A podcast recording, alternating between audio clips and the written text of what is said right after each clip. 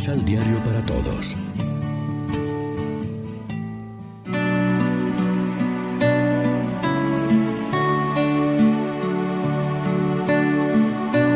Primera lectura.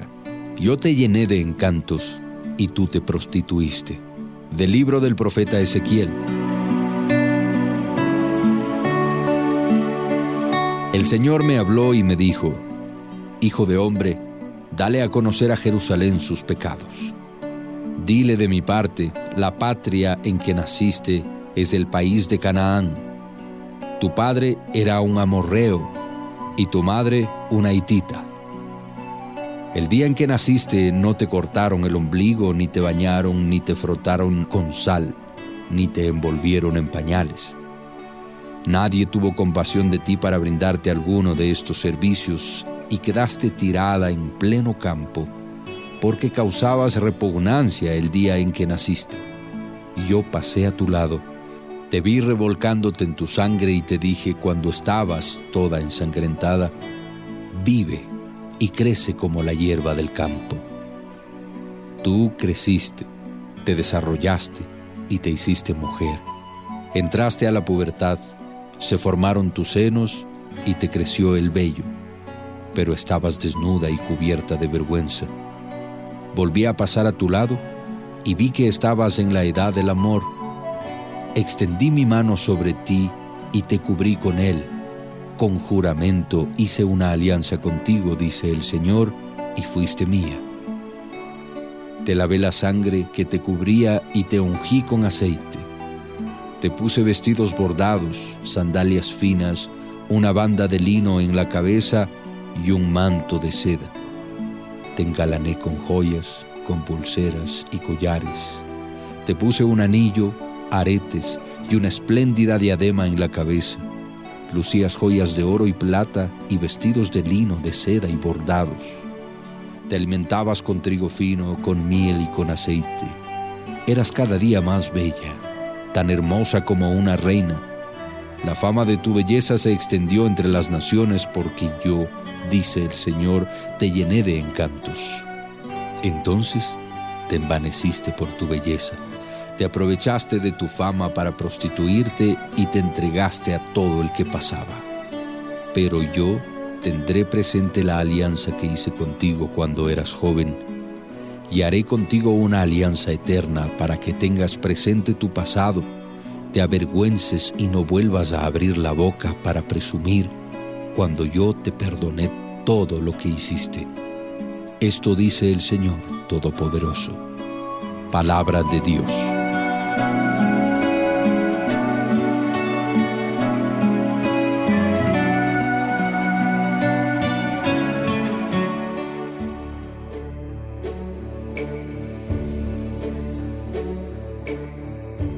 Salmo responsorial de Isaías 12.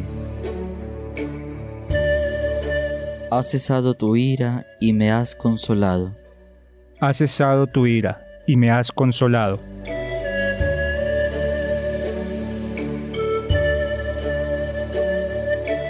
Él es mi Dios y Salvador. Confiaré y no temeré, porque mi fuerza y mi poder es el Señor. Él es mi salvación, y sacarán aguas con gozo de las fuentes de la salvación. Has cesado tu ira y me has consolado. Den gracias al Señor, invoquen su nombre, cuenten a los pueblos sus hazañas, proclamen que su nombre es excelso. Has cesado tu ira y me has consolado. Tañan para el Señor que hizo proezas anúncienlas a toda la tierra. Griten jubilosos, habitantes de Sión, que grande es en medio de ti el Santo de Israel. Has cesado tu ira y me has consolado.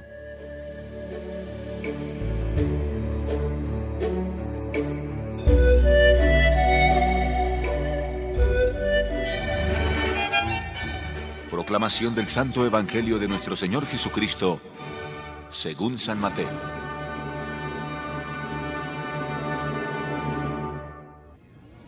Se le acercaron unos fariseos con ánimo de probarlo y le preguntaron, ¿Está permitido al hombre despedir a su esposa por cualquier motivo?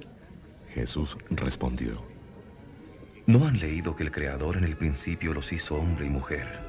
Y dijo, El hombre dejará a su padre y a su madre y se unirá con su mujer y serán los dos uno solo. De manera que ya no son dos, sino uno solo. Pues bien, lo que Dios ha unido, no lo separe el hombre. Pero ellos preguntaron, Entonces, ¿por qué Moisés ordenó que se firme un certificado cuando haya divorcio? Jesús contestó, Porque ustedes son duros de corazón. Moisés les permitió despedir a sus esposas, pero no es esa la ley del comienzo. Por tanto, yo les digo que el que despide a su mujer, fuera del caso de infidelidad, y se casa con otra, comete adulterio. Los discípulos dijeron, Si esa es la condición del hombre con la mujer, más vale no casarse. Él les contestó, No todos comprenden lo que acaban de decir, sino solamente los que reciben este don. Hay hombres que nacen incapacitados para casarse. Hay otros que fueron mutilados por los hombres. Hay otros que por amor al reino de los cielos han descartado la posibilidad de casarse. Entienda el que pueda. Lección Divina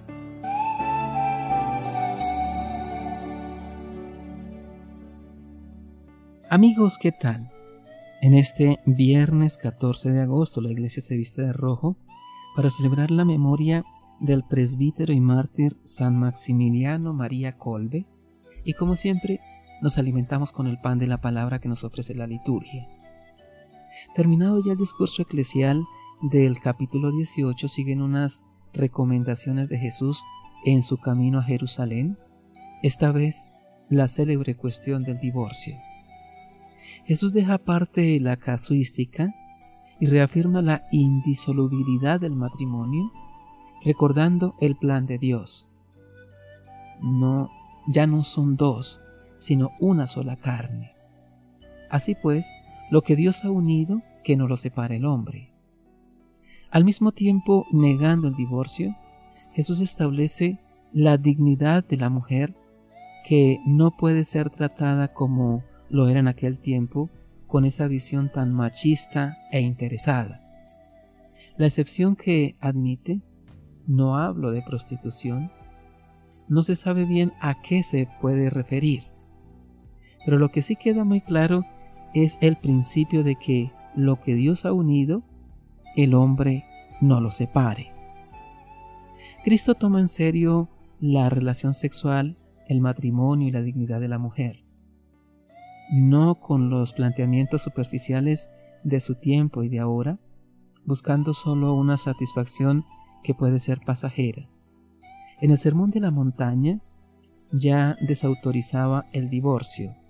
Aquí apela a la voluntad original de Dios que comporta una unión mucho más seria y estable, no sujeta a un sentimiento pasajero o a un capricho. El plan es de Dios. Él es quien ha querido que exista esa atracción y ese amor entre hombre y mujer, una admirable complementariedad y además la apertura al milagro de la vida en el que colaboran con el mismo Dios. Reflexionemos. Hemos querido acomodar los designios de Dios a nuestra medida. Cuestionamos la voluntad divina cambiándola a nuestro parecer? Oremos juntos. Te pedimos, Señor, por las familias, que permanezcan unidas según tu querer y que sean un lugar donde reine el amor, la armonía y la paz. Amén. María, Reina de los Apóstoles, ruega por nosotros.